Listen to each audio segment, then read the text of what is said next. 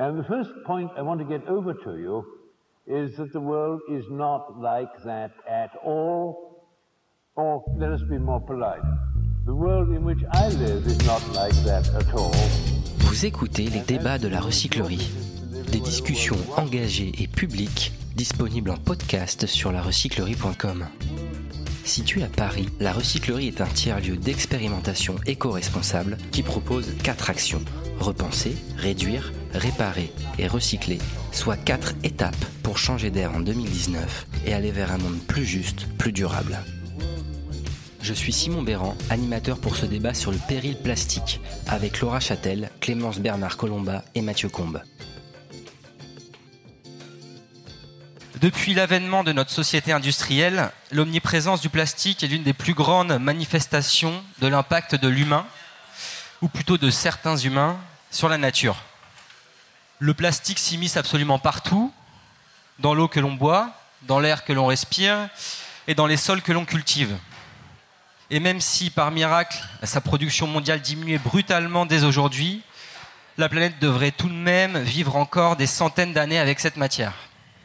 Alors ce soir, on va se poser une question à la fois simple et complexe. Comment agir face à, l'immensité du problème? Et pour en parler, on a la chance d'accueillir Mathieu Combe.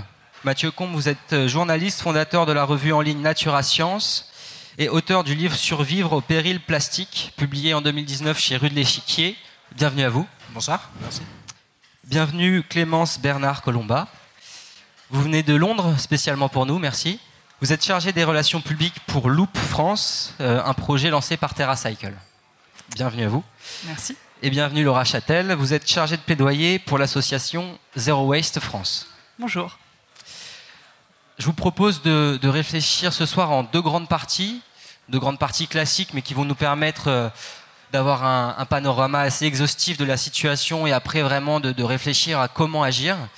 Donc une première partie pour prendre du recul sur l'ampleur euh, des pollutions plastiques et une deuxième partie pour, pour présenter des moyens d'action face au péril plastique. Mathieu Combe, il y a deux semaines ici même, on recevait euh, l'historien Christophe Bonneuil qui nous parlait de l'ère de l'Anthropocène.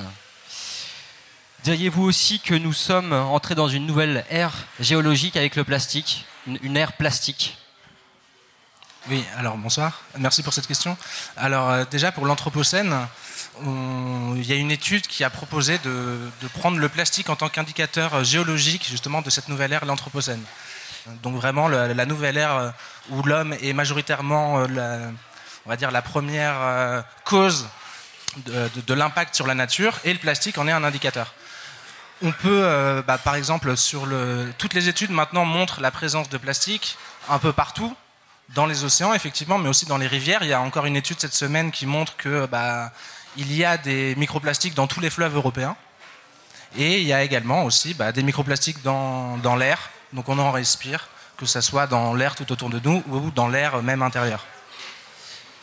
Et donc, est-ce que vous établissez un lien direct, et si oui, lesquels, entre vraiment l'accélération des changements climatiques et l'accélération de la production du plastique. Est-ce qu'on peut clairement établir des, pics de production plastique et des, pics de désastres environnementaux? Alors, euh, le lien entre plastique, on va dire, et réchauffement climatique, il se fait dans le, dans le cadre de la matière utilisée pour faire du plastique, qui est majoritairement du pétrole, du gaz et du charbon. Après, euh, euh, il y a également un lien entre plastique et développement économique d'un pays. Il y a également des études qui montrent que maintenant, bah, plus un pays se développe, plus il utilise du plastique.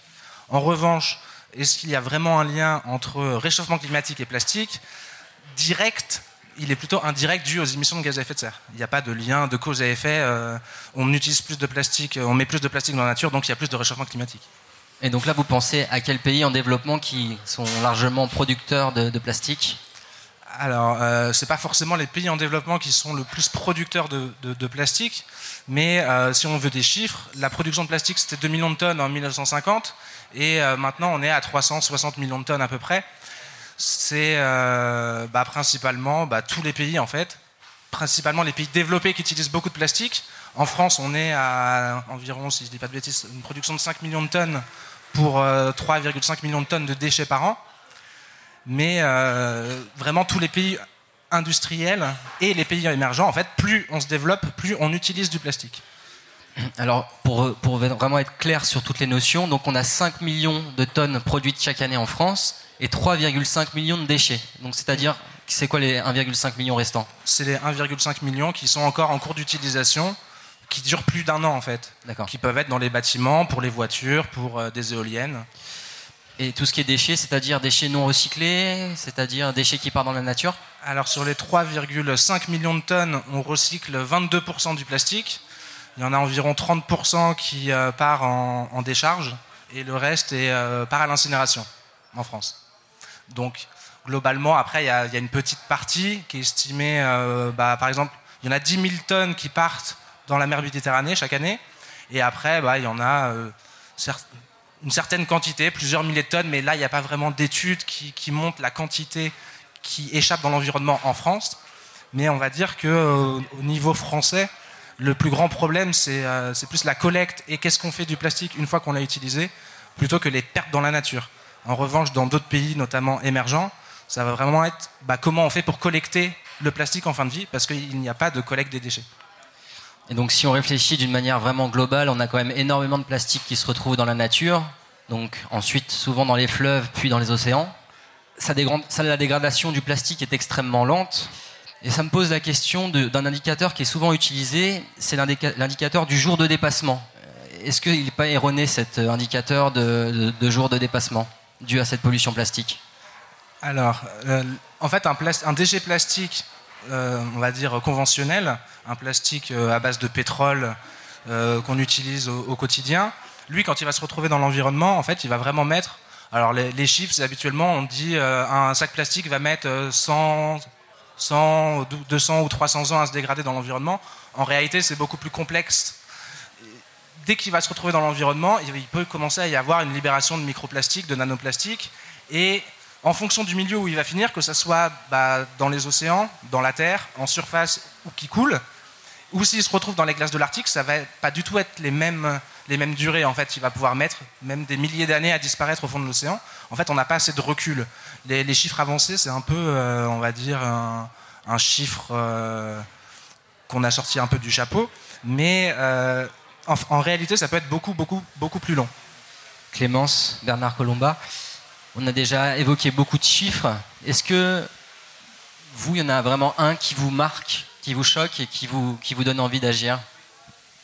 Peut-être un chiffre qu'on entend assez souvent, mais je trouve qu'il est quand même assez marquant, euh, c'est le fait que 8 millions euh, de tonnes de plastique par an euh, finissent directement dans, dans, les mers et dans les océans. Et en fait, je trouve que ça dit effectivement quelque chose de la crise des déchets dans laquelle on est à l'heure actuelle. En fait, on n'a pas du tout la maîtrise euh, des déchets euh, qu'on produit et on est complètement, euh, complètement dépassé. Et, c'est vrai qu'il y a une partie visible qui est effectivement les déchets qu'on voit dans la rue, ceux qui flottent dans les mers par exemple. Mais vous avez évoqué effectivement les microplastiques et on a toute une partie en fait invisible de, cette, de cette pollution plastique dont on connaît encore finalement assez peu les effets. Et sur la question des microplastiques, justement, je lisais aujourd'hui une étude d'un institut américain qui, euh, qui en fait euh, disait que, que des, microplastiques, des traces de microplastiques avaient été trouvées euh, dans des eaux de pluie. Donc voilà, on, voit qu'il pleut finalement du, du plastique. Donc voilà, je trouve que c'est un constat assez, en tout cas, alarmant aujourd'hui. Donc le constat, c'est que le plastique est partout, même dans la pluie. Est-ce qu'on on en sait un peu plus sur les conséquences sur la santé humaine? Mathieu Combe, peut-être alors, il y a deux types d'effets différents. Il y a les microplastiques, donc les tout petits bouts de plastique, qu'ils soient micro ou nano, donc vraiment très très très très très très petits. Ou alors, bah, il y a les perturbateurs endocriniens qui peuvent être en lien avec le plastique.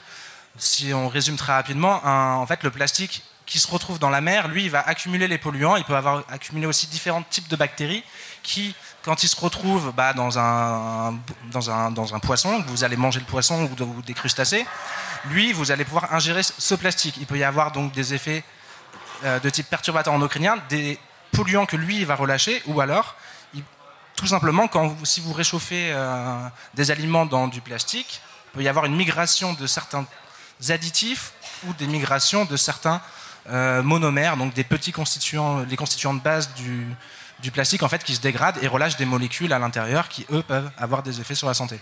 Et à quel point Et alors, il y a une étude du WWF de cet été qui a estimé, en fait, en analysant les différentes études qui existent déjà sur les libérations de microplastiques dans les aliments, qu'on euh, ingérait euh, chaque semaine 2000 microplastiques, soit environ 5 euh, grammes et ils évoquaient le poids d'une carte bleue. Alors le poids d'une carte bleue, peut-être que c'est un peu beaucoup par semaine, c'est peut-être un peu, on va dire, exagéré, mais en tout cas, ça montre quand même qu'on ingère bah, au quotidien du plastique.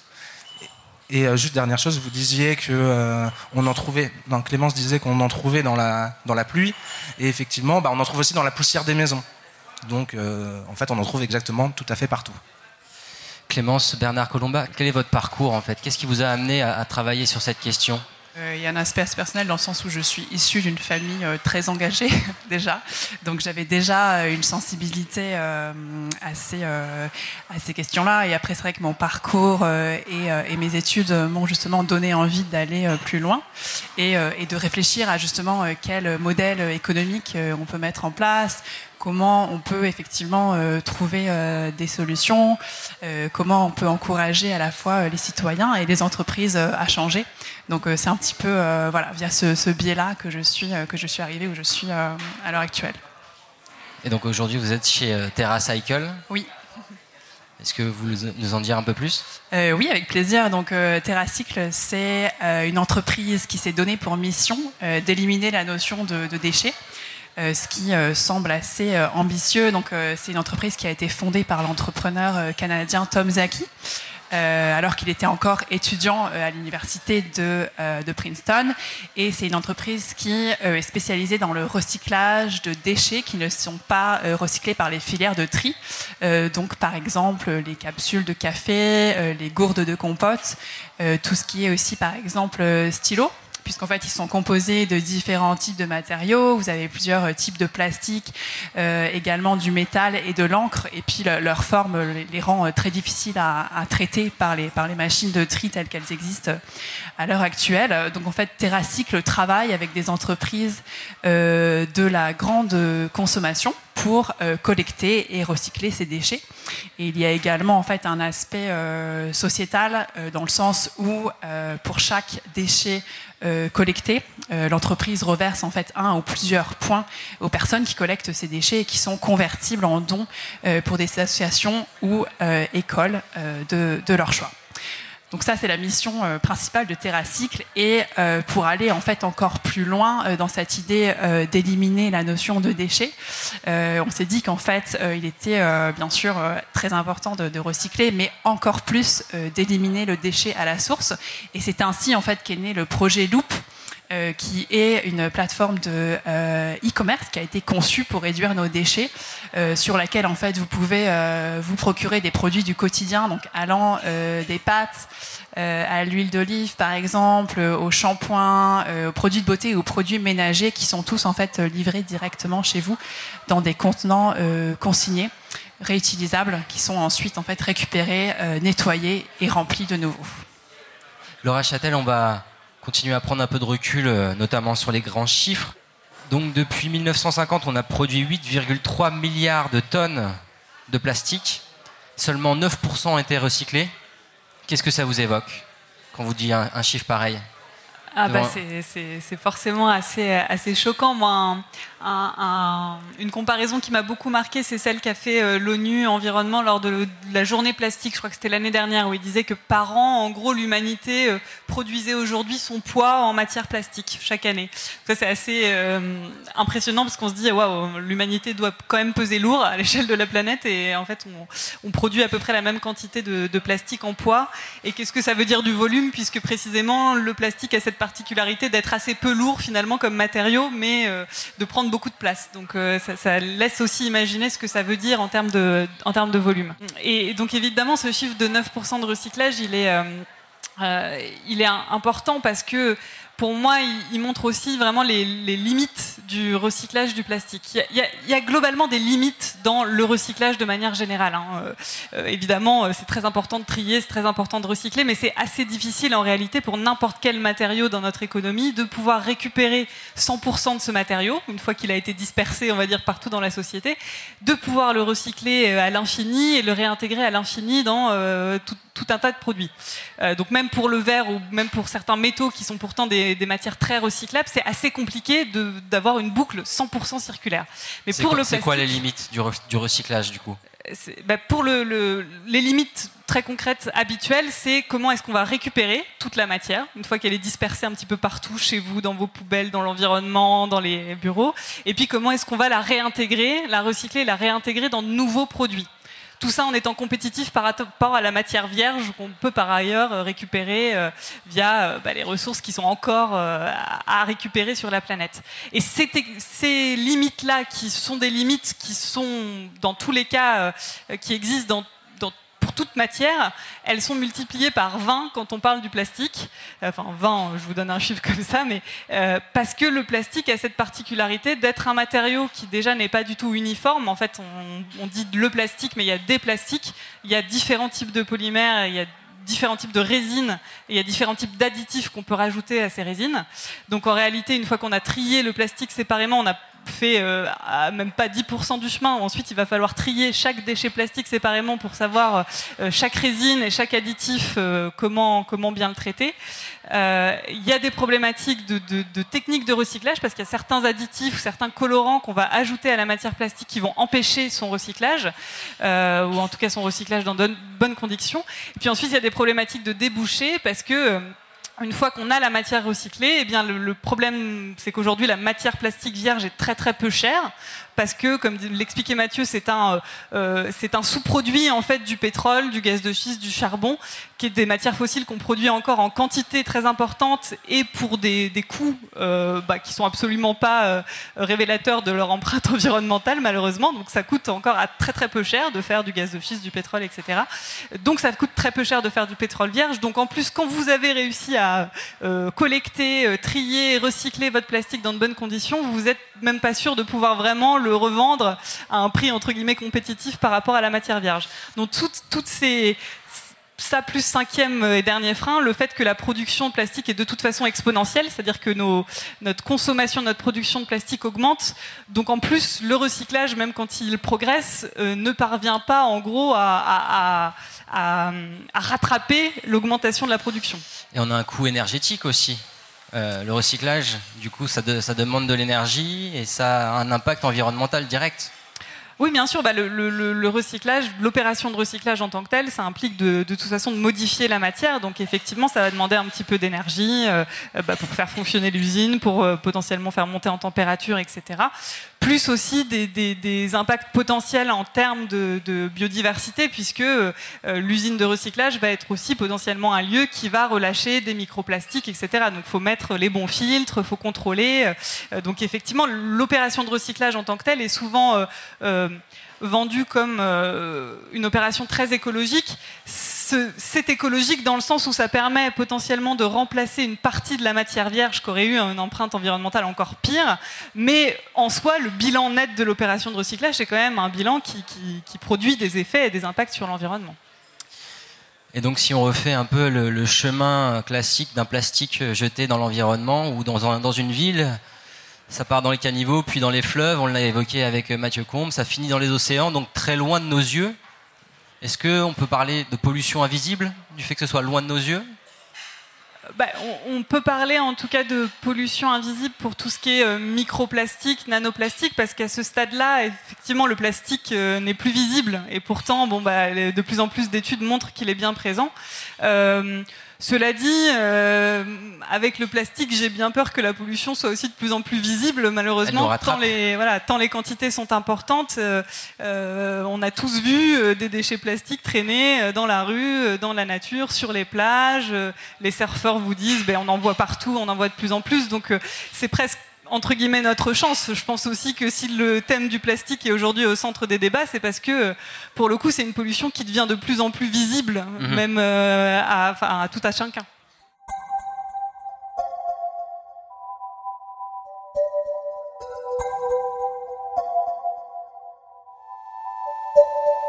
Si le plastique a participé à l'essor du monde moderne, il est aujourd'hui devenu un problème majeur de société.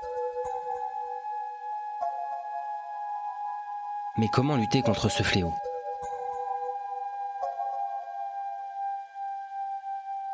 Pour la transition vers la deuxième partie, je vous laisse le micro. Je vous propose de, de réagir tout de suite. Est-ce que vous avez, vous, des idées pour lutter contre la pollution plastique? Bonsoir, merci d'être présente et présent. Euh, je me demandais, par rapport au plastique, est-ce qu'on peut vraiment espérer régler le problème si on ne s'attaque pas au pétrole et donc à l'énergie fossile, en fait, qui est l'origine de la pollution plastique? Euh, Voilà, est-ce que c'est vraiment imaginable de faire autrement? J'ai une première idée, s'attaquer peut-être à la production plastique à la base. D'autres, d'autres idées? Acheter en vrac? Acheter en vrac, donc là pour l'aspect citoyen. Je pense qu'une façon d'inciter les gens à plus trier ou moins, moins jeter de déchets, ce serait tout simplement de monétiser le, les déchets. Donc euh, payer en fonction du nombre de déchets qu'on crée euh, à, son, à son échelle. Merci. Oui. Merci, bonsoir. Euh, je pense aussi qu'il y a des normes euh, qui sont trop strictes par rapport au plastique. Euh, en fait, j'ai un exemple concret. Là, tout à l'heure, je me suis acheté euh, du fromage à la coupe. Euh, j'ai demandé à la, fromagère de me l'emballer juste dans le, papier. Et en fait, j'ai dit, s'il vous plaît, mettez pas le papier plastique parce que je sais qu'à chaque fois, elle met un sachet plastique. Elle fait, je suis désolée, je suis obligée. Et donc, il y a des choses comme ça qui font que des, employés sont obligés de respecter des, règles. Et, nous, en tant que consommateurs, on essaie de faire changer les choses, mais voilà, on n'y arrive pas. Bonsoir.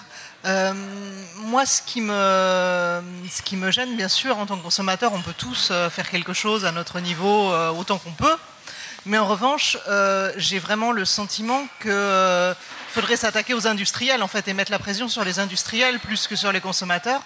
Et ça, euh, on le voit pas en fait. moi, j'étais sidérée en voyant un reportage cet été de voir que les pots de yaourt, c'était pas recyclable.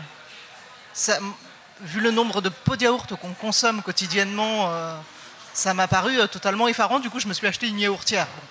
C'est voilà, mais euh, euh, je, suis assez effrayé de voir, euh, de voir au final que voilà. je pense que ça serait beaucoup plus profitable et ça aurait beaucoup plus d'impact si, si les industriels s'y mettaient aussi, quoi. Merci beaucoup, effectivement. D'autres idées, réactions? Oui. Merci beaucoup. Il euh, y, a quelque chose qui me, qui vraiment tristes, c'est par exemple cette nouvelle loi qui va passer sur euh, l'interdiction de l'utilisation du plastique euh, ou les objets à, usage unique. Et euh, en même temps, on nous met en avant par exemple l'utilisation de gobelets en carton, ce qui est une aberration même parce qu'il y a quand même une film, alors certes beaucoup plus légère, mais de plastique dans ces gobelets. Et je trouve que l'information, aujourd'hui, on entend partout, elle est passée, mais en termes d'action, ça me rend quand même triste de voir que ça bouge un peu, mais pas autant qu'il ne le faudrait. Merci. Bah, le plastique, c'est quand même vachement pratique, c'est léger, c'est solide. Euh, donc, et quand j'étais en Allemagne, j'ai vu qu'il y avait plein notamment de, de bouteilles plastiques, euh, de coca par exemple, euh, très solides, qui consignaient. Euh, vis-à-vis -vis du verre, c'est beaucoup, plus, euh, beaucoup, plus, beaucoup plus pratique, qui nettoyait et qui réutilisait environ une cinquantaine de fois. Euh, et du coup, voilà, c'est peut-être une idée de ne pas supprimer complètement le plastique, mais d'en renforcer la durabilité. Merci beaucoup pour vos réactions. Qu'est-ce que vous en pensez de ce que vous venez d'entendre, Laura Châtel? Est-ce qu'il y a une notion particulière, une idée particulière que vous avez retenue? Il y, en a, il y en a beaucoup. Ça va être difficile de, de réagir à tout, mais euh, euh, sur, sur, la question du lien entre plastique et pétrole, je trouve qu'en tout cas, c'est important de l'avoir en tête parce que ce lien-là, il n'est pas encore du tout évident on aborde le sujet plastique sous l'angle biodiversité et le sujet pétrole euh, sous l'angle réchauffement climatique. Or, en fait, les deux sont très liés. Alors, je ne sais pas s'il faut commencer par s'attaquer au pétrole pour s'attaquer au plastique ou s'attaquer au plastique pour s'attaquer au pétrole, mais clairement, euh, quand on s'attaque à l'un, on s'attaque à l'autre, et c'est intéressant de le savoir et, euh, à mon avis, d'utiliser tous les, tous les angles qu'on a à disposition. Sur la question de, de des, normes euh, qui sont trop strictes, etc. Euh, il y a aussi beaucoup de choses qui sont pas tout à fait vraies, mais euh, effectivement, quand vous allez voir un commerçant, quand vous allez voir une entreprise, parfois c'est un petit peu la solution de facilité de dire euh, ben, je fais ça parce qu'il y a telle norme qui me l'impose. en réalité, souvent les normes sont plus, sont plus subtiles que ça et disent ben, il faut prendre ses précautions, etc. Mais imposent pas forcément l'usage du plastique. Le problème, c'est que l'usage du plastique s'est imposé parce que c'est le moins cher, c'est le plus pratique à mettre en place et comme ça, on n'a pas de problème, entre guillemets. Mais on peut faire autrement. C'est notamment le cas pour euh, tout ce qui est euh, euh, fruits et légumes bio emballés dans les supermarchés. En réalité, rien n'impose aux supermarchés d'emballer ces fruits et légumes bio dans du plastique. Simplement, ce qui est imposé, c'est de faire une distinction claire entre les fruits et légumes pas emballés, les fruits, les fruits et légumes bio et les autres. et donc, la, solution pratique pour faire ça, d'un point de vue logistique, pour s'adapter à la logistique du supermarché, c'est d'emballer les uns dans, du plastique. Mais c'est pas, voilà, donc. Et puis juste pour terminer sur l'aspect euh, euh consigne et euh, ce qu'il y a en Allemagne, c'est-à-dire les bouteilles en, plastique réutilisé, effectivement, nous ce qu'on dit, c'est la priorité aujourd'hui, c'est l'usage unique, parce que l'usage unique, c'est le déchet immédiat. Et l'usage unique, c'est ce qui provoque aujourd'hui le plus de déchets, le plus de, problèmes. Donc il y a sans doute des usages du plastique à trouver qui soient réutilisables. Pour ce qui est des bouteilles, ça pose aussi la question à un moment de, la santé, de l'impact sanitaire, parce que euh, plus une bouteille en PET est réutilisée, plus elle risque aussi de relarguer potentiellement des molécules. Je ne sais pas quelle est la, réalité euh, en termes d'études de, ça, mais en tout cas, ce qu'on voit euh, en Allemagne, ce que nos collègues des ONG le disent, c'est que les, tonnages de, bouteilles en plastique réutilisables sont en train de chuter au profit du verre, parce qu'en gros, le consommateur veut plus prendre ce risque-là. Donc c'est pour ça que j'aurais tendance à bon, pour des emballages alimentaires, à mon avis, la solution est quand même plus à trouver dans le vrac, dans le réemploi d'emballages inertes, donc en verre, euh, en inox, plus que dans le plastique. Mais euh, clairement, l'objectif aujourd'hui, c'est avant tout de réduire l'usage unique. Clémence Bernard Colomba, vos réactions sur ce qui a été dit? Euh, oui, effectivement, euh, c'est intéressant de voir qu'il y a de multiples euh, solutions et, plein d'idées en fait qui, qui, ressortent quand, on, quand on pose la question. Et je pense que c'est aussi important de considérer qu'il n'y a pas une solution, mais plusieurs solutions et plusieurs choses à faire à la fois effectivement sur, le, sur le réemploi. je rebondis aussi sur ce que disait Madame sur le, justement la responsabilité en fait des, industriels. c'est effectivement un point, je pense, intéressant auquel nous nous sommes confrontés tout cas sur le, sur le modèle Loop. Et je pense que c'est important de se rappeler aussi qu'on a euh, en effet un pouvoir en tant que euh, consommateur, euh, parce que en fait, ces entreprises-là et ces industriels-là écoutent et sont très très attentifs au comportement des consommateurs. Donc c'est important aussi de nous l'avoir en tête et, et, voilà, et, influer finalement ces, ces industriels vous êtes plutôt du côté industriel. Il y a une vraie écoute, vous trouvez, de la part de, votre structure. Comment, comment vous travaillez, en fait, pour être plus proche des attentes des, euh, consommateurs? Euh, alors oui, nous, c'est vrai qu'on travaille justement euh, de très près avec les industriels et ce qui ressort, ce qui ressort, pardon, c'est effectivement que qui sont très attentif finalement aux, attentes des consommateurs et qu'il se pose vraiment cette question euh, de euh, justement euh, du, du, réemploi, du recyclage, de l'économie circulaire. Et je pense qu'au bout d'un moment, en fait, ces entreprises n'auront plus, plus le choix puisque les, demandes des consommateurs seront finalement trop, enfin, trop fortes, en tout cas en faveur du, en faveur du réemploi. Donc c'est vrai que c'est intéressant, nous, en tant, que, en tant qu'entreprise, d'observer effectivement ces tendances et d'observer comment les grands groupes y, y répondent finalement. Mathieu Combe, sur quelle idée présentée vous avez envie de réagir spontanément Alors, euh, déjà sur les grandes causes de la pollution plastique, il y a effectivement le manque de responsabilité des producteurs, parce que justement les, industriels, autant dans des pays comme, euh, enfin sur des continents comme l'Europe, il y a une responsabilité élargie des producteurs qui fait que ils vont financer en fait la fin de vie des produits et la fin de vie, euh, enfin la gestion des déchets. Mais dans beaucoup de pays en développement, ça n'existe pas. Donc, les mêmes multinationales qui vendent en Europe, qui prennent des engagements sur la réutilisation, eh ben, dans des pays euh, africains ou en Amérique du Sud ou en Asie, ils peuvent vendre les mêmes produits, mais sans avoir, euh, sans prendre en compte la fin de vie de ces déchets. Et c'est pour ça qu'en fait, il manque des financements pour justement collecter en fin de vie et traiter ces déchets-là. Sur le lien entre pétrole et plastique, en fait, tout simplement, c'est que c'est une couche particulière quand on fait la distillation du pétrole. Il y a de l'essence, il y a le kérosène, il y a le diesel, et il y a une couche qui s'appelle le naphtha, qui, elle, est celle qui est utilisée pour faire euh, les, monomères, donc c'est vraiment les constituants de base du plastique. Et donc, il y a un lien direct. Si de la même façon que si on arrête le diesel, on ne fait plus rien de la couche diesel. Si on arrête euh, le plastique, qu'est-ce qu'on fait de cette couche de naphtha? Et sur les liens entre usage unique et euh, remplacer un usage unique par un autre usage unique, bah, c'est tout le sens, je pense, du combat de Zero Waste aussi, de dire euh, bah, remplacer un objet à usage unique en plastique par un autre, c'est peut-être pas la solution la plus intelligente. Peut-être qu'il faudrait aller vers d'autres systèmes, plus de réutilisation. Euh, et, les gobelets et la vaisselle, c'est euh, euh, des, exemples typiques. Et, de la même façon, très souvent, les alternatives au plastique à usage unique, bah, c'est d'autres types de plastique. Sauf que ce pas des plastiques d'origine pétrole, ça peut être des plastiques biosourcés ou compostables, mais ça reste encore de l'usage unique. Les sacs plastiques, maintenant en supermarché, c'est encore de l'usage unique. on va rentrer dans le dur maintenant du débat. Comment on peut agir concrètement vos grandes, vos grandes idées, à vous, intervenants. Dans votre livre, Mathieu Combe, vous dites Face à la montée des mouvements anti-plastique, les industriels ont trouvé leurs mots-clés, leur concept parade. Ils parlent d'économie circulaire à tout va pour verdir leurs pratiques. Donc finalement, l'éco-circulaire des industriels serait du, du greenwashing? Alors, on a commencé à en parler. En fait, c'est que, on va dire, l'idéal euh, c'est pas l'économie circulaire, c'est pas le recyclage.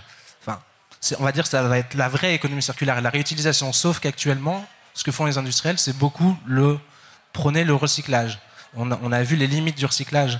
Effectivement, il y a des additifs, il y a des problématiques qui euh, font qu'aujourd'hui, on recycle 20%, du plastique. Qu'actuellement, sur le marché, il n'y a que 60 à 70% qui, du plastique qui est techniquement recyclable. Ça veut dire que même si on collecte, en fait, en fin de vie, on on dit qu'on fait de la valorisation énergétique. En gros, on le brûle et on récupère de l'énergie. Donc vraiment, l'idée, ça va être bah, justement de faire de l'éco-conception. Alors c'est toujours le, nom barbare, mais faire en sorte qu'en fait les plastiques mis sur le marché soient plus simples, utilisent moins d'additifs différents pour pouvoir faire du recyclage de qualité, mais aussi pour pouvoir avoir, par exemple, des bouteilles qui soient réutilisables, euh, mais qui ne posent pas de problématiques au niveau perturbateur endocrinien, justement, ou libération de fibres à l'intérieur des, des contenus. Donc finalement, ce soir, on a le, titre du débat Le plastique, c'est fini.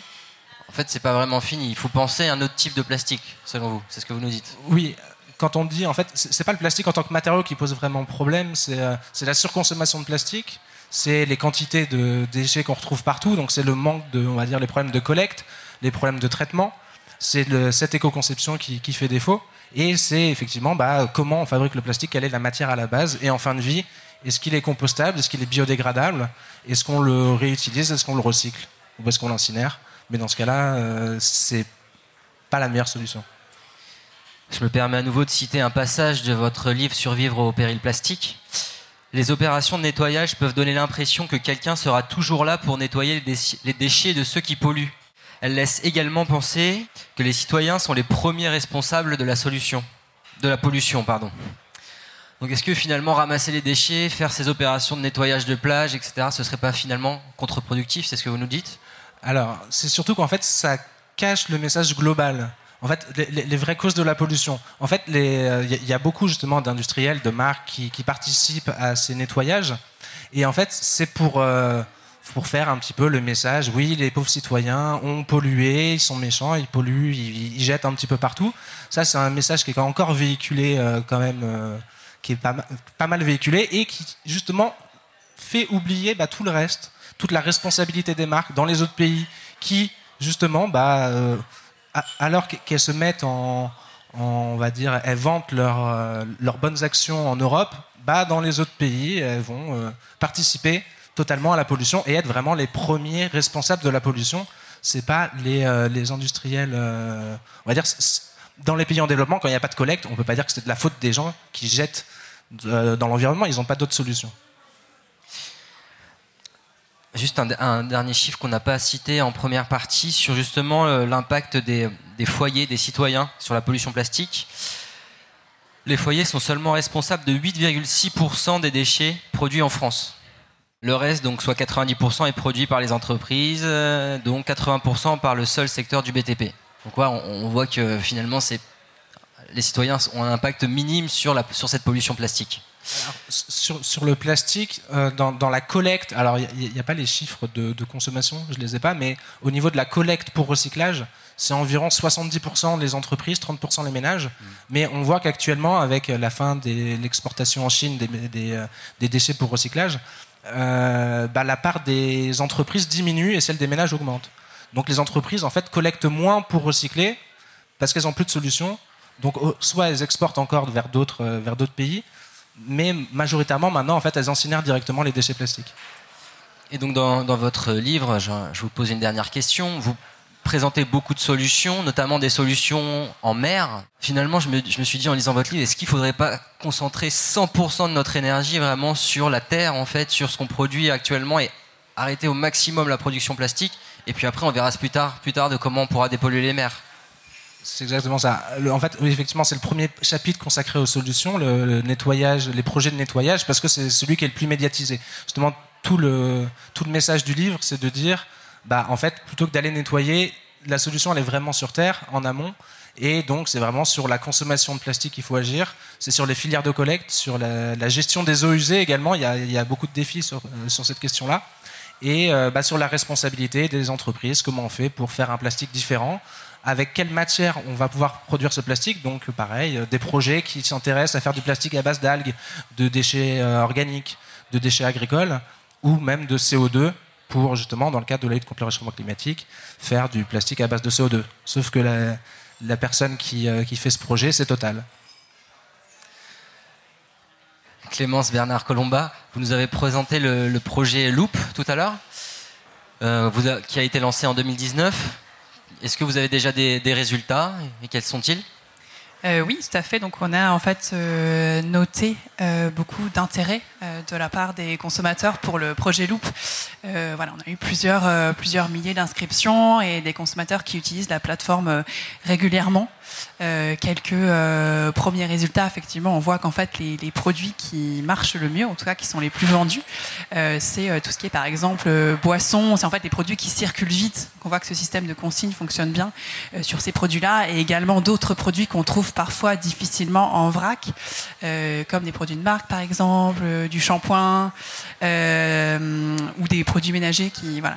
Donc on, voit que ces premiers, ces premiers résultats et après on a également constaté qu'en fait le fait de euh, payer un petit supplément correspondant à la consigne euh, n'était pas un frein euh, à l'achat. Donc je pense que ça, ça veut bien dire effectivement qu'il y a une, demande pour, ces, pour ces systèmes de consigne. et après, voilà, ce qui ressortait aussi, c'était une demande pour un plus large éventail de produits, plus de marques, plus de grandes marques et de plus, de plus petites marques. Donc c'est une, variété qu'on essaye en fait de proposer dans la mesure du possible. Donc vous parlez de boissons, vous commercialisez notamment Coca-Cola, une boisson qui n'est pas la plus neutre en matière d'impact environnemental, c'est le moins qu'on puisse dire. Est-ce que vous trouvez quand même une forme de compatibilité entre la commercialisation de ces marques et justement l'économie circulaire? Est-ce que vous voyez du sens?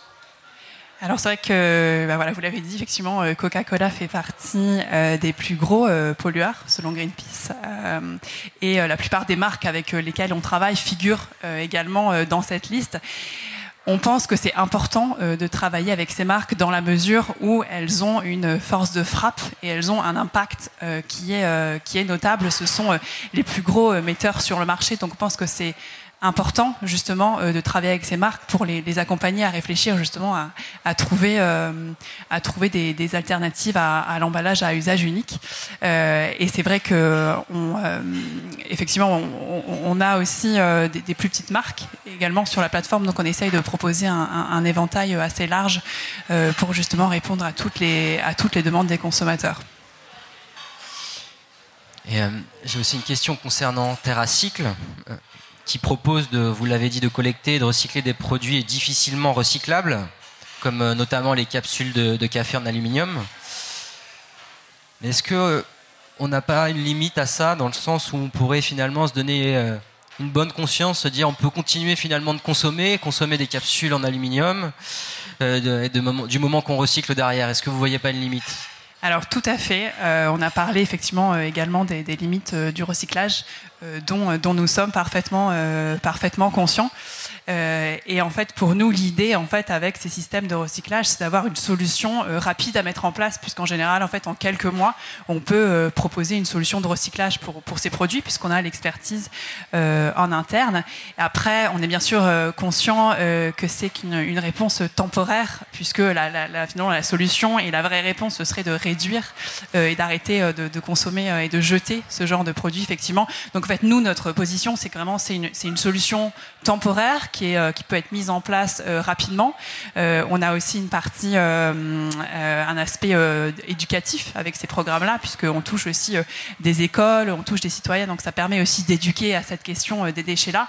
Après, on travaille aussi avec les marques, nos marques partenaires pour toujours leur conseiller de repenser leurs produits, justement pour réfléchir à d'autres modèles de réemploi ou à créer des emballages et des produits qui soient recyclables par design. Donc voilà, on, a effectivement, euh, on est bien conscient euh, de ces limites-là, mais on pense que c'est euh, une solution qui est rapide à mettre en œuvre et qui peut effectivement temporairement apporter une solution, sachant que ce n'est pas bien sûr la solution finale. Laura Châtel, le gouvernement travaille actuellement sur la loi sur l'économie circulaire, avec pour objectif de recycler 100% des plastiques en 2025. Vous m'arrêtez si je me trompe. Sauf qu'actuellement, on est à seulement 26,5% des emballages plastiques recyclés en 2017. Donc euh, le, le, travail semble énorme. Est-ce que ça vous semble réaliste? L'objectif actuellement, en maintenant la trajectoire telle qu'elle est, il est clairement euh, complètement irréaliste et il ne sera pas atteint, euh, c'est une certitude. Pourquoi, euh, pourquoi, donner ce chiffre alors 100% de plastique recyclable en 2000 C'est un petit peu le, le, problème de, de, de, cette loi, de cette loi économie circulaire anti-gaspillage. C'est un petit peu la grande loi du quinquennat sur la thématique déchets, plastique, économie circulaire. Euh, elle est discutée là cette semaine en commission développement durable à l'Assemblée, puis elle sera débattue euh, et, votée sans doute euh, fin décembre, juste avant Noël. Et le problème, c'est qu'on est confronté à concrètement comment est-ce qu'on comment on change de trajectoire. Et typiquement sur le plastique, c'est ça, c'est-à-dire que c'est quand même globalement plus facile de voter des objectifs à 10 ans, 5 ans, 10 ans, euh, assez généraux. Euh, il y a celui sur la, les 100% plastique recyclés, mais il y en a un aussi qui a été introduit par le Sénat qui dit qu'on va réduire de moitié euh, nos, nos, plastiques à usage unique d'ici, je crois, 10 ans. Euh, super. Le problème, c'est que derrière, quand nous, ONG, on arrive avec des propositions un petit peu plus concrètes en mode bon, bah si ça c'est l'objectif à 10 ans, il faut quand même qu'on commence maintenant. Donc est-ce que maintenant, un peu, quoi. on n'adopterait pas, par exemple, nous, une de nos propositions, c'est de dire ben, on va commencer par interdire le jetable là où il est vraiment absurde, c'est-à-dire dans les restaurants quand les repas sont pris sur place. Voilà, il faut que demain McDo il puisse servir dans des assiettes parce que si on s'attaque pas à ça, je veux dire, on n'arrivera jamais à réduire de moitié les quantités totales de déchets plastiques. Euh, et là, bizarrement, bah, ça bloque. C'est beaucoup plus compliqué. De même, quand on dit au gouvernement, il bah, faudrait imposer à Coca-Cola des quotas euh, d'emballage réemployables. Aujourd'hui, Coca-Cola, ils mettent à peu près 3-4% de bouteilles en verre réemployables sur le marché français. Demain, il faudrait que ce soit 10, et puis euh, après-demain, il faudrait que ce soit 20. Euh, bah, là, c'est pareil, c'est beaucoup plus compliqué. Donc, c'est sûr que globalement, on a du mal à voir comment, sans adopter ces mesures plus concrètes et plus opérationnelles d'ici 6 mois, 1 an, 2 ans, on atteindra un jour les objectifs un peu plus lointains et un peu plus généraux qu'on adopte. C'est un petit peu tout l'hypocrisie, enfin je ne sais pas s'il faut parler d'hypocrisie, mais évidemment on est tous des êtres humains, c'est aussi beaucoup plus facile hein, de se fixer des objectifs lointains que d'autres devront atteindre. Le problème c'est qu'aujourd'hui on est dans une urgence. Je ne sais pas si c'est tellement de la communication, je pense qu'il y a aussi des parlementaires ont vraiment envie de, de, graver dans le marbre ces objectifs en se disant bon bah ça va dans le bon sens. Et Mais ils n'ont pas la, réalité du terrain que vous avez vous ONG quoi. Euh, bah, c'est surtout le problème c'est que les lobbies parce qu'il y a quand même aussi beaucoup de travail des lobbies, les lobbies qu'on a en face sont ok pour ces objectifs lointains etc. Ils les laissent passer. Par contre quand on arrive sur le cœur du sujet, les mesures concrètes, comment on fait demain, dans six mois, dans deux ans, et là ça bloque. Et donc là c'est beaucoup beaucoup plus compliqué. Voilà donc n'hésitez pas à envoyer des messages à vos députés pour leur dire de voter l'interdiction du jetable dans les fast-foods, les quotas réemploi, tout ça, tout ça. Et donc comment on fait concrètement dans, dans six mois, un an? Et notamment au niveau des, territoires, vous avez euh, publié récemment un livre, euh, Territoire Zéro Waste. Comment réduire euh, les emballages plastiques au niveau du territoire, puisqu'on voit que d'un point de vue national, ça met un petit peu de temps à bouger quand même. Oui, bah, de toute façon, c'est vrai que sur, ce sujet plastique, l'avantage, entre guillemets, c'est que tout le monde a, des leviers. C'est-à-dire que, euh, en tant que citoyen, on peut avancer. En tant que collectivité locale, dans une commune, dans une ville, on peut, on peut faire avancer les choses. En tant que politique nationale, évidemment aussi. Donc, dans ce livre, Territoire Zero Waste, c'est un livre qui est plutôt destiné aux, candidats et aux futurs élus euh, des élections municipales de mars. C'est de dire, euh, voilà, plein de mesures que vous pouvez mettre en œuvre au niveau de votre territoire. Sur les plastiques, pour une collectivité locale, ça peut être déjà très simplement bah, supprimer tout ce qui est plastique à usage unique dans ses administrations. Euh, ça peut être de prendre bah, typiquement des, arrêtés aussi. la collectivité locale peut réglementer tout ce qui est plastique à usage unique sur le domaine public, par exemple lors d'événements ou pour des marchés. Elle peut dire maintenant euh, les gobelets jetables c'est fini, vous êtes obligé d'utiliser du réutilisable. Et puis ensuite elles peuvent soutenir l'émergence de nouvelles, euh, nouvelles manières de faire. typiquement, il y a des collectivités locales en Pays de la Loire qui se sont mises ensemble. Donc il y a Nantes Métropole et puis il y a les collectivités autour de Nantes pour essayer de reconstruire une filière de réutilisation euh, des bouteilles pour tous les producteurs locaux, que ce soit jus de fruits, bière, euh, etc. Et donc, elles ont, donné cette délégation, ce pouvoir à une association qui est en train d'essayer de remonter une filière. Donc, ça veut dire bah, mettre les producteurs euh, locaux autour de la table, essayer de leur faire utiliser le même type de bouteille, euh, trouver une laveuse, qu'ils ont de la chance en Pays de la Loire, ils en ont encore une qui fonctionne, trouver des distributeurs qui veulent bien mettre la consigne et récupérer l'emballage. Et ça, bah, ça avance, ça progresse. En deux ans, ils ont plusieurs dizaines de producteurs qui participent au dispositif. Ils ont déjà réutilisé plusieurs centaines de milliers de bouteilles. Euh, et ça, c'est aussi grâce au fait que les collectivités locales mettent à disposition bah, un local, donnent une subvention, euh, euh, appuient avec la communication ce type de mesures. Donc effectivement, il y a aussi beaucoup de choses qui peuvent être faites au niveau local. Et donc vous travaillez pour Zero Waste France, une association qui aide surtout les, les citoyens à agir. Est-ce que vous, vous pensez que votre combat pourrait aller plus loin et devenir plus politique. Par exemple, on, parle, on entend parler beaucoup de désobéissance civile aujourd'hui. Est-ce qu'il faudrait bloquer les usines de production de plastique? Je ne sais pas, est-ce que vous avez des idées pour aller dans une lutte un peu plus frontale? Oui, il faudrait. Alors, on a, on a quand même une part de travail très politique. Enfin, moi, euh, je m'occupe à plein temps d'essayer de faire évoluer les réglementations, justement. c'est vrai qu'on a euh, cette image de, zéro déchet, euh, la famille zéro déchet, qui fait ses petits cosmétiques soi-même, mais qui ne va pas forcément s'engager dans une lutte plus politique. Bien sûr, bah c'est un petit peu tout notre travail à Zero Waste France de faire le lien justement entre cette communauté zéro déchet citoyenne qui grandit et qui fait des petits gestes au quotidien et de les amener progressivement à justement euh, euh, entrer dans un combat euh, ou dans une forme d'action un petit peu plus collective, s'organiser. Donc on, organise des groupes locaux citoyens un petit peu partout en France qui font des actions à destination de leur collectivité locale, à destination des entreprises, etc. Donc c'est justement toute notre idée de, faire en sorte que la communauté Zero Waste s'intéresse aussi au niveau collectif et politique.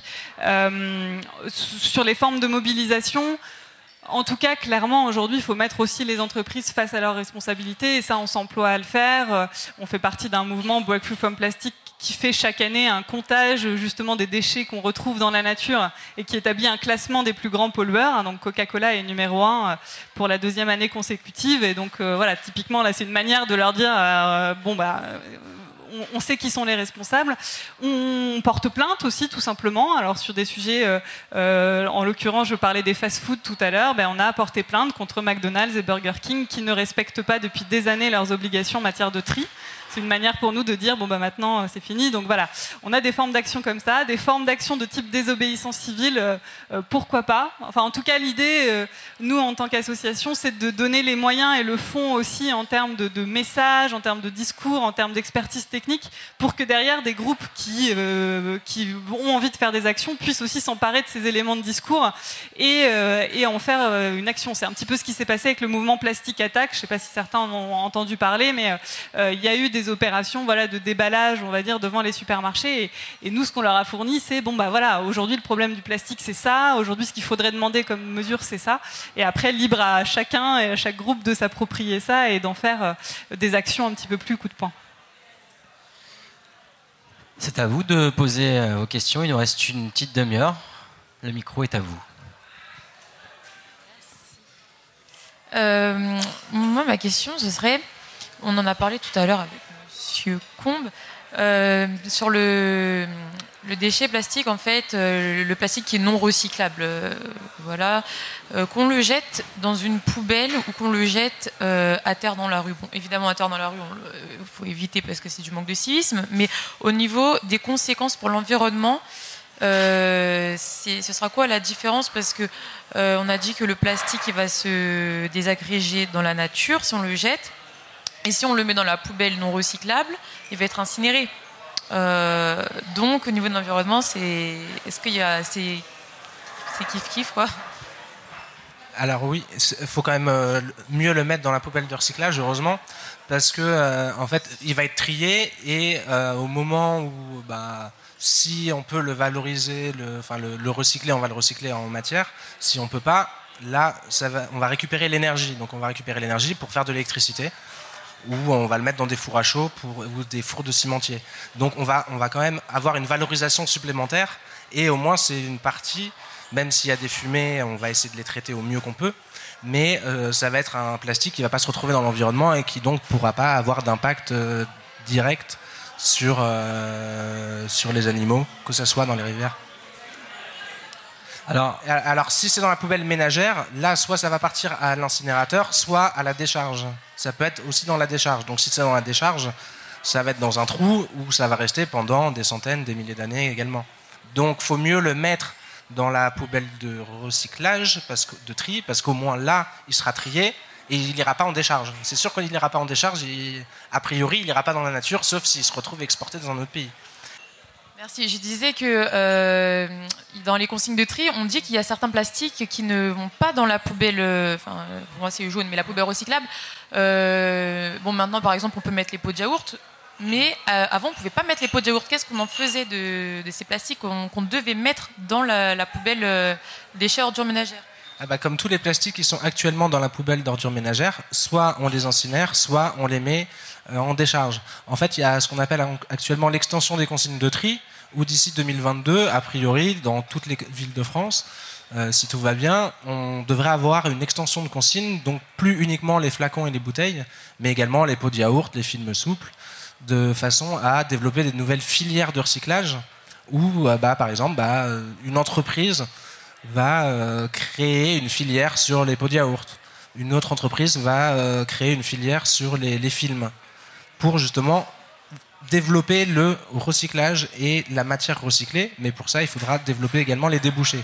Donc toute la question, c'est à quel point ce sera compétitif, et donc c'est pour ça qu'il faut, en amont, que les industriels et les marques changent un petit peu le plastique qu'ils utilisent pour, en fin de vie, avoir une matière qui soit euh, valorisable, recyclable, mais au niveau matière et non pas uniquement au niveau énergétique qui soit brûlé.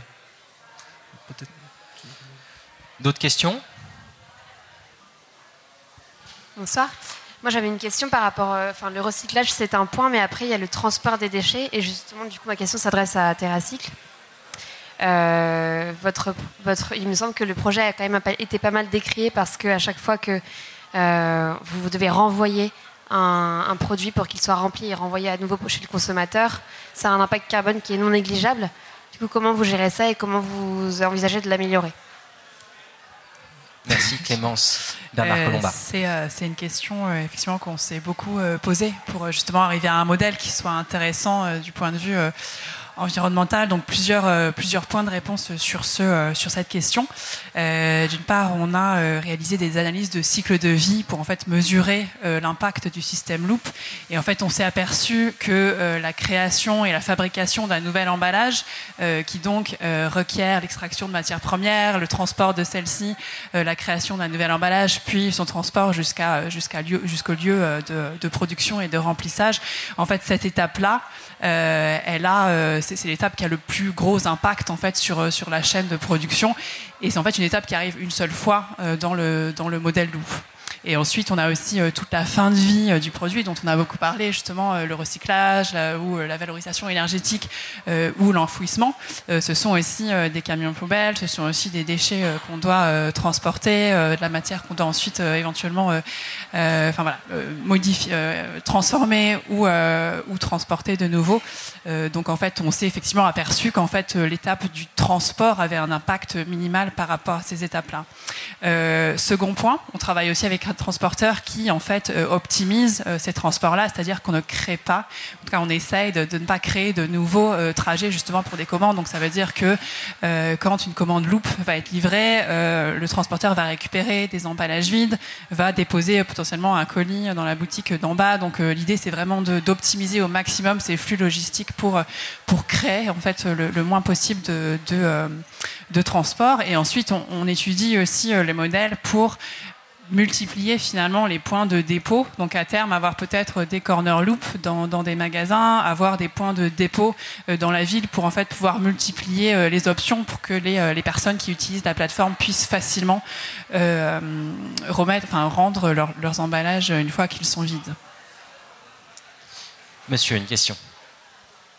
Moi, j'aurais voulu savoir, est-ce que vous avez une, visibilité sur d'autres pays qui ont pu mettre à contribution le plastique comme source de valeur? Donc, euh, pas en faire justement euh, l'objet éliminé euh, à tout prix, mais, potentiellement le réutiliser. Je pense notamment, donc vous en avez parlé, ça peut être utilisé comme carburant. Est-ce que des exemples dans le bâtiment ou autre que vous avez vu, type de succès qui pourrait être reproduit sur le continent français? Merci. Laura Châtel?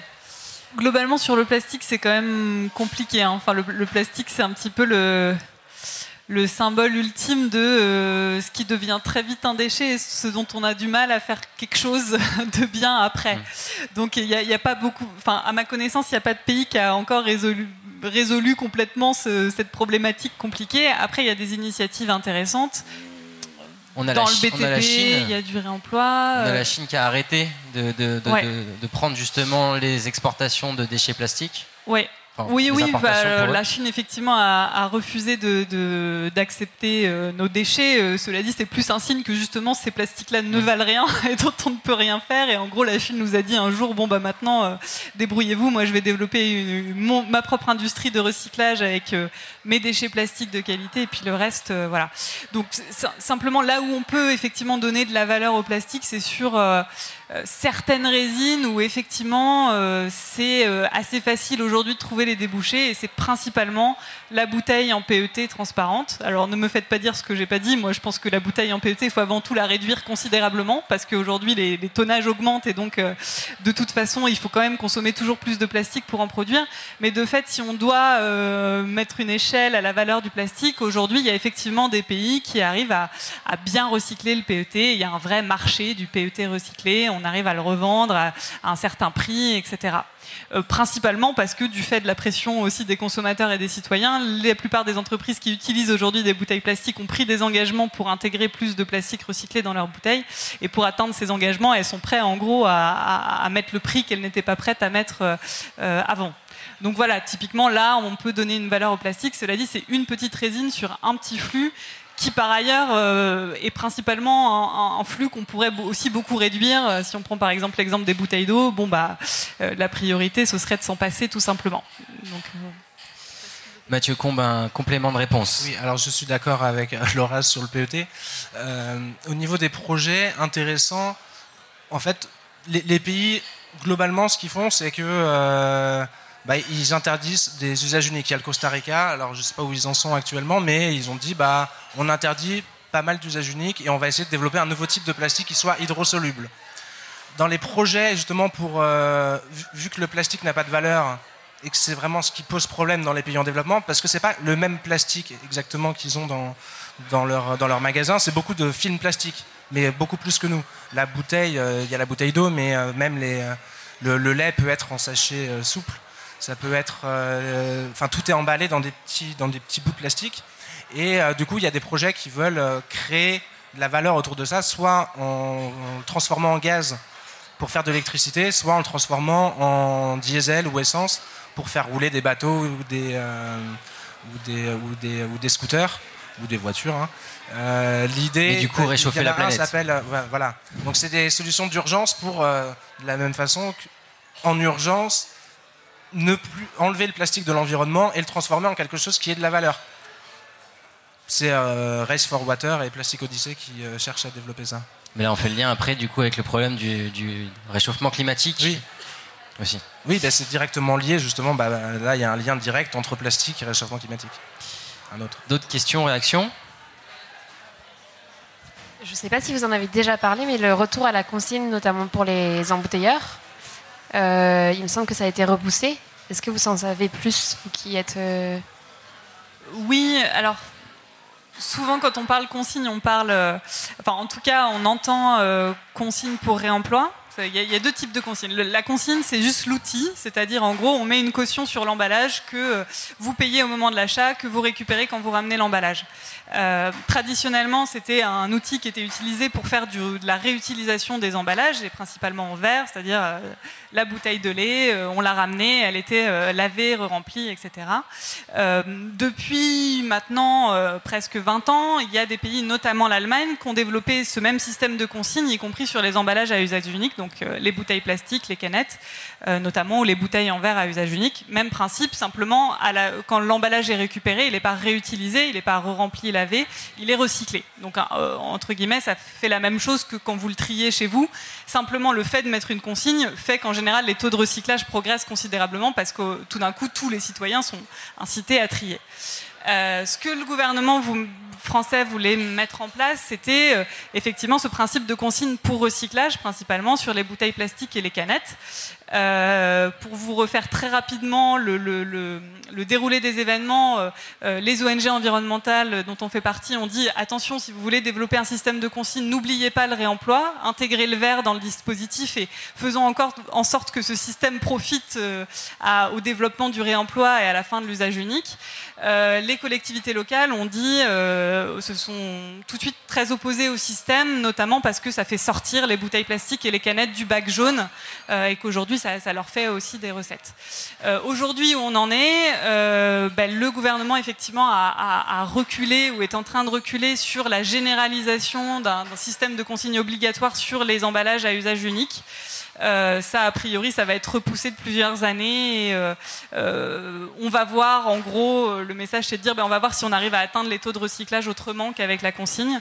Par contre, ce qu'on espère, en tout cas, nous obtenir là dans la loi qui est en, en discussion, c'est des vraies avancées sur l'aspect consigne pour réemploi et notamment des objectifs contraignants de réemploi pour les entreprises et des financements de laveuses parce qu'on n'a plus de laveuses en France, donc on ne peut plus faire du réemploi, etc., etc. Pour dire, en gros, bah, maintenant que vous avez parlé de consigne pendant plusieurs mois, euh, euh, il faut que le consommateur voit quand même des changements concrets et en gros, il faut que demain il ait, euh, des, rayons dans ses supermarchés de, de bouteilles en verre consignées pour réemploi à minima, en attendant un développement peut-être plus généralisé. Peut-être nous donner des ouvrages, des films qui nous permettraient d'aller plus loin sur cette question qui vous semble indispensable à part votre livre, Mathieu Combe Laura Châtel Et à part votre livre aussi sur euh, Zero Waste, euh, territoire en, transition. Euh, Il il y en a beaucoup sur le sujet. Moi, je pense que aussi regarder les, les- les émissions d'investigation. Il y a eu un cache investigation il y a un an et demi sur le sujet plastique qui était très parlant, justement sur ce sujet de la consigne et de la politique de certaines entreprises. Il y a un envoyé spécial qui est sorti récemment aussi sur le sujet plastique. Donc, euh, euh, au-delà des, au-delà des livres qui sont, euh, qui sont Non, mais très bien, un reportage, euh, très oui. bien, voilà, des, des reportages, euh, c'est, c'est intéressant aussi. Il y a, il y a des documentaires euh, sur les déchets de manière générale euh, qui sont un peu déprimants, mais si vous êtes, euh, voilà. Et après, ça peut nous donner de l'énergie pour, euh, pour agir derrière. Clémence après, il y a- y a, nombre, euh, simplement, il y a, si, si vous allez sur YouTube ou sur, il y a nombre de blogs, de, de- de- de petites vidéos aussi courtes qui explicitent euh, euh, une thématique. Typiquement, si vous êtes intéressé par, euh, bah, tiens, les gobelets cartonnés, est-ce qu'ils sont recyclage Il y a euh, une page Facebook pas mal qui s'appelle Monsieur et Madame Recyclage. C'est deux ou trois, euh, je sais plus s'ils sont deux ou trois euh, ingénieurs en environnement qui décryptent un petit peu justement c'est le greenwashing de certaines entreprises. Donc euh, euh, voilà, il y a plein de plein de choses à trouver. Clémence Bernard Colomba, une œuvre qui vous a donné un déclic euh, alors, je ne sais pas si ça va donner un déclic, mais récemment, j'ai été assez inspirée par euh, les écrits d'Eric Orsena, justement, sur l'économie circulaire. Euh, il y a une vraie prise de hauteur, justement, sur ces thématiques. Et il, relie aussi notre façon de fonctionner en tant qu'humain par rapport aux modèles qui existent, qui existent dans la nature. Donc, je trouve que ces écrits sur, ce, sur cette thématique-là sont assez intéressants. Je vous encourage à, y jeter un coup d'œil. effectivement, après, ben, comme Laura Châtel, beaucoup de, beaucoup de blogs, de vidéos, effectivement. Euh, qui, sont, euh, qui sont intéressantes sur le, sur le sujet. je pense notamment à Bea Johnson, par exemple, qui est voilà, peut-être la blogueuse la plus connue, mais qui donne plein de, de, petites astuces euh, sympas pour, pour réduire ses déchets de façon, de façon simple. Mmh. Donc voilà, si, je vous encourage à, à regarder ce qu'elle ce qu'elle produit. Et pour l'aspect documentaire, on privilégie, si possible, la plateforme imago.tv à YouTube. Voilà, au passage, ça peut être pas mal. Mathieu Combe J'ajouterais euh, un documentaire qui commence à dater un peu de, je crois qu'il était de 2011, qui s'appelle Plastic Planet, qui a été euh, un peu le, pionnier sur la question et qui est pas mal récupéré dans, euh, dans ses idées par d'autres documentaires. Et aussi un documentaire par l'Expédition 7e continent, c'est une ONG, qui, c'est un documentaire de 45 minutes qui est en accès libre en plus sur Internet, qui va au milieu du 7e continent justement pour voir la réalité, qu'est-ce que c'est le 7e continent, où on voit effectivement cette soupe de plastique vraiment de microplastique au milieu de, du Pacifique. Et pour finir, une toute dernière question à vous trois. Laura Châtel, vous l'avez dit, on est face à un sujet euh, extrêmement difficile. Du coup, qu'est-ce qui vous donne envie d'agir malgré tout? Qu'est-ce qui vous donne euh, de la joie, de la ressource pour continuer à, agir aujourd'hui, Laura Châtel? Oh, bah, Moi, ce qui, me, ce qui me remotive tout le temps au quotidien, c'est euh, c'est les gens euh, qui ont envie de changer les choses. C'est-à-dire, euh, je, les soirées comme ça, par exemple. Bah voilà, non, mais je passe pas une journée. Effectivement, j'ai un boulot où c'est plutôt au contact euh, des industriels, donc c'est parfois un peu déprimant parce qu'on passe la journée à se faire, à s'entendre dire qu'on ne peut rien changer parce que c'est beaucoup trop compliqué. Et parfois on reçoit un mail de quelqu'un qui dit, bah, dans mon entreprise, je veux vraiment réussir à supprimer les gobelets, comment je fais? Et, et, voilà, ça redonne du beau au cœur parce qu'il y en a partout, des gens comme ça quand même. Et je pense qu'il y en a de plus en plus. Donc bah, je me dis, ça, ne peut que avancer. Après, voilà, j'ai des hauts et des bas, hein, comme tout le monde. Clémence Bernard Colomba Qu'est-ce qui vous donne de l'énergie, de la joie alors, expérience assez similaire de mon côté. C'est vrai que dans, ce secteur, c'est parfois euh, difficile de ne pas se sentir euh, euh, déprimé par tous les chiffres et les articles alarmants auxquels on est confronté au quotidien. Donc, effectivement, peut-être avoir parfois l'impression qu'on a une sorte d'impact ou qu'on partage des, connaissances qu'on a, euh, qu'on peut-être euh, sème une graine dans l'esprit de quelqu'un et ce qui peut peut-être faire une différence. Euh, donc je dirais que c'est peut-être voilà ça qui me qui, qui, motive et aussi je dirais réfléchir justement à des alternatives, à comment les mettre en place, quels freins en fait existent et comment les contourner. Je dirais que ça, il y a, un aspect aussi un peu stimulant intellectuellement presque de, finalement euh, euh, repenser euh, ce qu'on connaît, repenser aux modèles en place et, voir comment comment les modifier, comment comment les faire évoluer. c'est aussi un aspect intéressant, je dirais. Mathieu Combe. Alors, ce qui est motivant dans le plastique, c'est qu'il y a encore quelques années, on n'en parlait pas beaucoup. Les ONG s'y intéressaient très peu à part celles qui, à part les chercheurs qui allaient au milieu des océans pour essayer de comprendre la pollution. Et bah là, depuis un, depuis un, un ou deux ans, vraiment, il y a une prise de conscience de la problématique. Il y a vraiment, que ce soit au niveau des industriels, même s'il y a encore beaucoup de choses à faire, il commence à y avoir des, euh, des actions. Quand même, une plateforme comme Loop qui puisse se faire aujourd'hui avec justement bah, tous les gros pollueurs à l'intérieur, on peut, on peut le regarder en se disant euh, oui, ils font du greenwashing, mais on peut aussi se dire si ils commencent à s'intéresser à la question, c'est vraiment qu'il y a une prise de conscience même à leur niveau. Donc c'est vraiment quand même une, euh, on va dire quelque chose qui, qui peut porter de l'espoir pour le, pour le futur. Du coup, ça m'amène à vraiment une toute dernière question sur euh, le fait justement qu'on a une prise de conscience. On en parle ce soir, on a de plus en plus d'articles de médias qui, qui relaient euh, justement l'impact du plastique, mais parallèlement, on a une production qui est toujours exponentielle. Donc finalement, j'ai envie de dire à quoi bon la prise de conscience si on a toujours cette production exponentielle? Alors effectivement, on, a encore, euh, malgré les lois qui suppriment quelques, quelques objets, la, production de plastique a continué à augmenter de 5% par an à peu près. Et euh, on tape toujours sur une production peut-être à 1 milliard de tonnes en 2050. Bah, L'idée, c'est qu'il faut justement contrer ces projections et aller encore largement au-delà. Peut-être que s'il n'y avait pas toutes ces lois actuellement, bah, on, serait, euh, on aurait une progression encore plus forte. Merci beaucoup d'être venu ce soir. Merci d'avoir euh, participé activement. Je vous invite à rester avec nous si vous le souhaitez, partager un verre ou échanger tout simplement. À bientôt. Merci beaucoup.